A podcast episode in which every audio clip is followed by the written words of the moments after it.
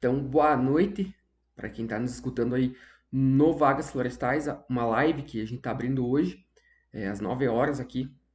E para quem está no Woodcast escutando, é, a temporal Woodcast, hoje a gente vai contar um pouco das notícias que estão rolando aí no meio florestal.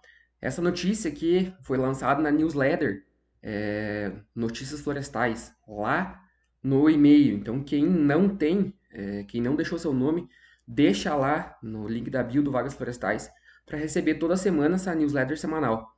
Essa newsletter semanal aí, ela vai contar, vai conter muitas notícias. É, a gente seleciona, na verdade, algumas das notícias semanais aí, notícias mais importantes é, que acontecem no mundo florestal e faz um resumo e manda para você no e-mail com um link, com tudo confiável, não tem fake news. então, a gente vai aproveitar hoje para gravar também um episódio do Woodcast que vai é, ao ar amanhã, amanhã às 6 horas da tarde, vai ser lançado esse Woodcast, que é um Woodcast de um formato diferente. É, só eu que vou estar tá participando, o meu parceiro Leonardo não pôde estar tá participando. A gente está com uma agenda um pouco.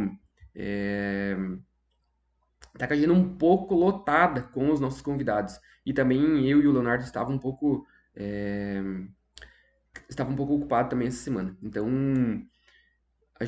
aqui na página a gente tem lançado uns projetos novos, tem o Forest XP, que é a nossa plataforma, que eu fiz na live passada, eu expliquei um pouco mais sobre como que ela tá. Ela já está aí com um mês de tração, já tem bastante conteúdo adicionado lá na, lá na plataforma. Tem curso de QGIS em andamento, tem curso de Power BI que já está completo, um curso Power BI básico. Então, se você quiser, quer se diferenciar, entra lá na live é, entra lá na, na, plataforma, se inscreve, é apenas R$14,97 por mês, não tem renovação automática, então a gente deixa sem renovação automática, porque a gente deixa sem renovação automática porque é chato todo, todo mês ficar cobrando automático no cartão lá. Mas se você quiser assinar todo mês, é livre, você tá lá, é, tá presente e pode aproveitar todos os conteúdos que tá presente lá na, na plataforma. E tem vagas semanais também, a gente seleciona umas 10, 11 vagas semanais aí é, no setor florestal, não é só para engenharia florestal. Então se inscreve lá, porque vai ser bem legal. É, daqui a um tempo essa plataforma vai estar tá bem robusta e vai poder agregar cada vez mais em um networking bem, bem é, intenso para vocês é, com, os, com os membros. Então vamos começar aqui as notícias, né? Essas notícias aí que foram já enviadas na segunda-feira lá no, na newsletter. Quem se inscreveu semana passada já recebeu semana. E quem não se inscreveu, tá aberto lá para você se inscrever. É, tá o link na bio, repetindo. É só deixar o e-mail, deixar o, o nome e sobrenome que você vai receber sem custo algum. É, de graça mesmo, é um projeto que a gente faz para é, informar vocês melhor, porque tem muitas notícias aí que estão rolando e são muito legais. Então hoje é, eu vou explicar para vocês aqui a primeira notícia que está lá, primeiro na ordem, escrita na newsletter, que é Vale é condenado a pagar um milhão de reais por trabalhador vítima do acontecimento de Brumadinho. E esse acontecimento que aconteceu em 2019 é, foi uma tragédia aí, até a gente não sabe se foi por, foi por negligência ou se foi por é, maldade. Eu acredito que não, não, seja, não tenha sido por maldade, mas também foi uma negligência que a Vale cometeu. Ela vai pagar aí é, um milhão por trabalhador que era direto, que foi é, trabalhador direto da Vale que foi morto na tragédia de Brumadinho. Então, foi vai totalizar 137 milhões, então foi 137 trabalhadores diretos que foram mortos na Vale. É, desde 2019 ela já fechou 679 acordos de indenização, é, não necessariamente de um milhão de reais, mas é, 679 acordos aí que ela já fechou com, a, com as famílias e já está regularizado perante a justiça. Então, é uma notícia bem relevante aí e ao mesmo tempo bem triste. Não é voltado ao setor florestal, mas é voltado ao setor ambiental, que também a gente trata aqui na página. É, teve mais de 270 mortos naquela ocasião, então até hoje estão procurando corpos. É, não acharam todos os corpos ainda no meio dos, da lama, é uma lama tóxica, né? Então vai ser bem difícil e os bombeiros estão trabalhando em cima. É, tá lá o link, é uma notícia da Suno, Suno Research, que é uma, uma um site de notícias voltada para a economia. Então, ela é voltada para a economia, mas eu adaptei aqui para lançar para vocês na parte ambiental somente. Ela tem mais algumas é, tem mais algumas informações referentes à parte é, econômica da Vale. Partindo para a segunda notícia, a segunda notícia também é uma, uma coisa bem interessante e também mais triste, porque assim, ó, divulgando no YouTube, invasores têm a intenção de atrair mais pessoas para lotear terras na Flona de Jacundá, Rondônia. Então, a Floresta Nacional de, da, de Jacundá, na, eh, em Rondônia, tem lá aí mais de 400 famílias esperando para um loteamento no meio da floresta. Então, elas estão acampadas lá, é, a polícia não tem muito o que fazer, é, e essa APA já vem sofrendo há algum tempo o ataque desses invasores, desde 2019, se eu não me engano. É, e ele, muito engraçado, eles lançaram um canal no YouTube para divulgar, para chamar mais pessoas e atrair mais pessoas é, para esse, esse loteamento. Uma coisa bem irregular. É, os trabalhadores lá, os invasores, na verdade, como se refere à notícia, né? A gente não sabe se é invasor mesmo é, eles citam que tem uma, uma empresa legal extraindo madeira, então lá não é uma floresta nacional, eles falam. É, perante a lei ela é, né? Mas é, tem a tal de Madeflona, uma empresa que é, presta o serviço lá e retira as árvores legalmente do local. Lá tem a concessão para tirar aí é, ao, tirar madeira do local, tantos metros cúbicos lá por ano.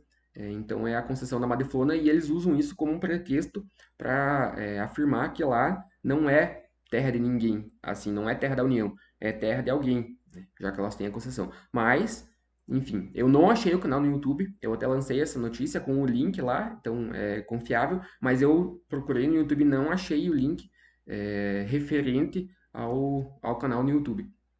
É, e essa empresa Jacundá, ela é, emprega mais de 300 pessoas, então é uma, uma empresa bem é, grande aí do setor florestal que está extraindo madeira legalmente.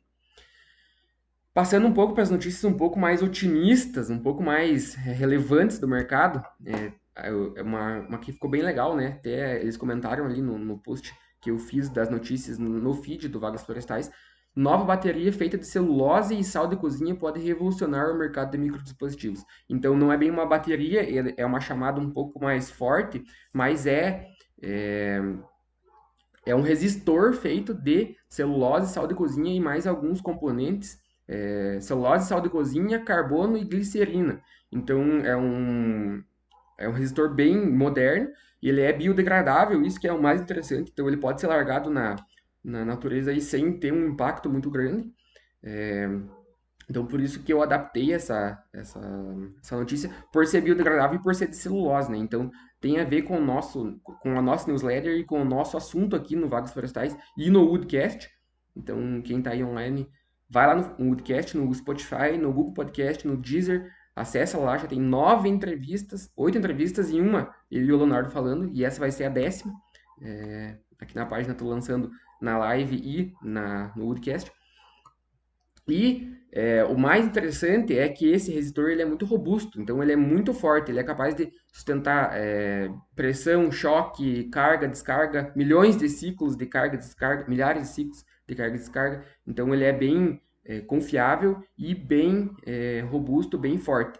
Ele é desenvolvido pela EMPA Materials Science and Technology. Eu deixei o site lá do, da empresa que produz isso e ele é feito por uma impressora 3D. Então essa impressora 3D ela faz camada por camada da celulose, da glicerina, do carbono, do sal de cozinha. Ela faz lá, é adaptada para isso, né, com certeza.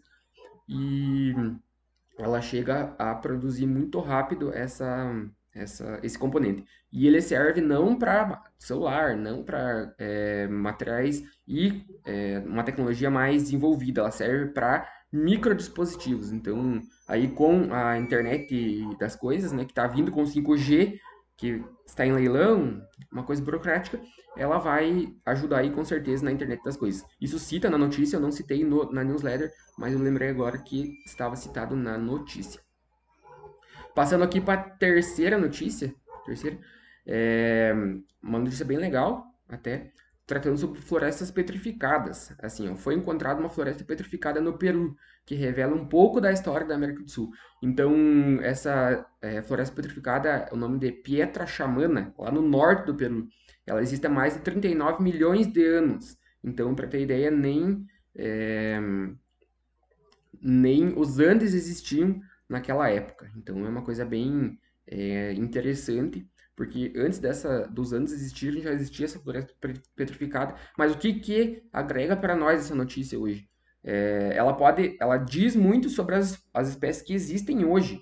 Então tem algumas espécies que eu citei ali, é, a ura, o gênero Anacardium, que é bem é, presente aqui na Mata Atlântica, o gênero Ochroma, é, já existiam naquela época e eles conseguiram confirmar isso com base em algumas lâminas das florestas petrificadas lá. Eles, então, eles vão lá no tronco, retiram uma lâmina, fazem uma análise bem é, criteriosa dos tecidos que tem nessa, nessa floresta petrificada. Ainda é conservado os tecidos desde, desde aquela época e é uma, uma análise bem... Claro que eu estou falando aqui mais simples, mas é uma análise bem criteriosa e bem... É, uma análise bem assim detalhada de todo esse material. Então, ele, eles analisaram todos esses tecidos, essas linhas de tecido aí, e conseguiram é, tirar algumas informações também.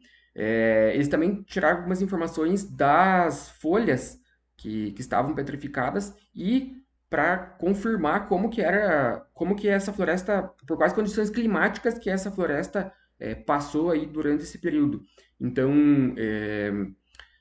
Ó, aqui diz, outra informação muito relevante a partir da observação das folhas fósseis é que todas elas possuem bordas lisas, é, em comparação com as bordas dentadas ou lóbulos que são presentes naquela época, é, que estão presentes hoje na floresta. Então, é, essas bordas dentadas ou lóbulos, elas são mais comuns em climas frios com altitude média, se tornando um indicativo que essa floresta passou por um período consideravelmente quente. Então, a floresta se adaptou com o clima quente e chegou a ter é, essas folhas com um, umas bordas dentadas ou lobo, é, e bordas lisas também. Então, muita, muito legal essa informação. É uma, uma notícia que eu procurei no Google e daí já tinha, já fazia uma semana que tinha, é, tinha lançado. É, vocês podem conferir também lá na newsletter. E passamos para a última notícia aqui, foi selecionado cinco. Cinco notícias, eu vou responder essa pergunta que está ali mais do agrimensura e topografia, mas eu vou falar um pouco da, da última notícia aqui, que é uma, uma coisa bem legal.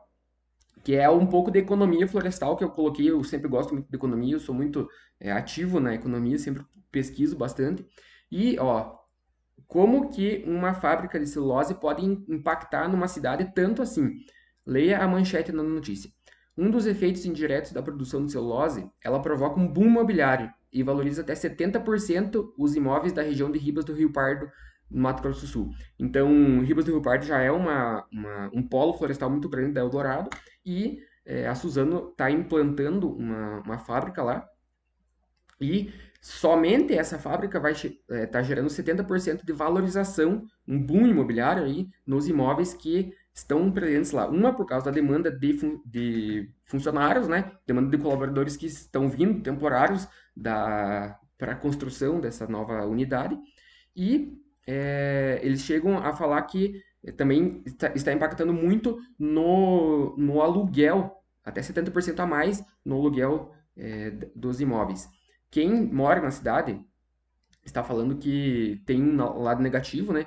É, ó, o lado negativo é a cidade deixar de ser pacata e gerar um impacto negativo em alguns setores como saúde e educação. Isso acontece muito quando uma empresa é, vem muito grande vem e se instala e a é, cidade não tem capacidade de acompanhar esse crescimento em saúde, educação, segurança e a cidade acaba por tendo muito, muita marginalidade, muita é, a educação caindo a qualidade, a saúde caindo a qualidade, porque a, a, mesmo a empresa gerando muito imposto, gerando muita verba para a cidade, ele não consegue acompanhar é, esses, esse crescimento. É, e ela, é, um lado bom também é que ela atraiu muito, é, muitos investidores do Paraná, do Rio Grande do Sul, Alagoas, Piauí, São Paulo, é, compraram alguns lotes e já estão com, começando a construir e já estão começando a desenvolver mais essa cidade. É, esse projeto, o, o nome do, do, projeto da Suzana é o Projeto Cerrado, chega a ter capacidade de 2,3 milhões de toneladas por ano advinda de eucalipto. E teve um investimento de 14,7 bilhões de reais. Então, um, investimento gigantesco aí vindo da Suzano. A Suzano, que é uma das maiores produtoras de celulose do mundo, é, não tem, tem dúvida se é a maior exportadora, mas ela já é maior que a Clabin em valor de mercado e também produção de celulose. Esse projeto vai ser finalizado em 2024 e pode gerar até 3 mil empregos entre colaboradores e terceiros no andamento da obra. É, no andamento da obra, até 10 mil empregos, e depois que ela estiver pronta, tem mais de 3 mil empregos diretos aí é, entre colaboradores, colaboradores e terceiros. Isso sem analisar a, a geração de empregos indiretamente. Né? Então, muitas empresas de colheita, muitas empresas de indústria, automação, muitas empresas de elétrica que vão se instalar, instalar, instalar no local, porque é, realmente é uma oportunidade de, de negócio. E uma, a última parte dessa notícia que é muito interessante para a gente, que é a sustentabilidade, que a Suzano ela se incorpora nas empresas ESG, que é Environmental, Social and Governance, então meio ambiente, social e governança. Ela vai gerar uma matriz energética renovável e exportará até 180 megawatts ao sistema elétrico nacional. Então, além dela consumir, ela vai ser autossustentável em consumo, ela vai exportar é, mais energia para o é, sistema elétrico nacional. Então, essa é uma notícia muito legal. É, é para ver como as empresas hoje elas estão se modernizando com base nessas, é, nessas questões é, ambientais. Talvez um tempo atrás não, não tivesse isso, mas isso é muito da demanda. A demanda de celulose hoje, como é exportado muito, eles exigem que tenha uma certificação na floresta e exigem que a empresa seja é, pelo menos sustentável é, socialmente, ambientalmente, economicamente eles não se importam muito, mas a empresa tem que se manter economicamente equilibrada, porque senão ela não tem. É, não tem. Não tem sequência, né? Não tem demanda, não tem, não tem sequência. Então, pessoal, essas foram as cinco notícias aí que eu separei para vocês. Quatro notícias? Isso. Que tá lá na newsletter. Essa newsletter que, repetindo, ela tá lá no, no nosso link da bio. Acessa. Tem muita gente que não sabe que é um link na bio entra lá na página, seleciona o link da bio que está na descrição ali, e daí vai listar muitas das coisas, as, todas as nossas vagas em andamento, que a gente divulga, né? O Woodcast, que tem muita gente que vai nos escutar pelo Woodcast, pelo Spotify. Tem o nosso Telegram, um canal que é bastante, é, tem bastante diálogo entre os membros lá. Tem o Forest XP, então a, o projeto Vagas Florestais aí tá bem diverso Aproveita quem quer, porque é tudo de graça, a não ser o Forest XP, que hoje vai ao ar o último curso, de, último curso não, a segunda aula de QGIS, que eu gravei e já vou subir lá daqui a pouco, depois que eu terminar a live, já vou subir no Forest XP. Então acessa lá, é R$14,97 por mês, sem cobrança automática, e vocês têm 7 dias de garantia no produto que vocês compram.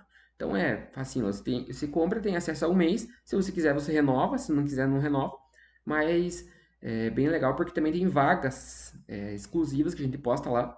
Não é vaga exclusiva da plataforma. A gente faz uma pesquisa bem profunda das vagas que tem lá e vai postando todos com link, com descrição, com requisitos, atividades. E vocês podem acessar lá e se candidatar pelo link da empresa. Então, não são vagas confiáveis. Então é isso, pessoal.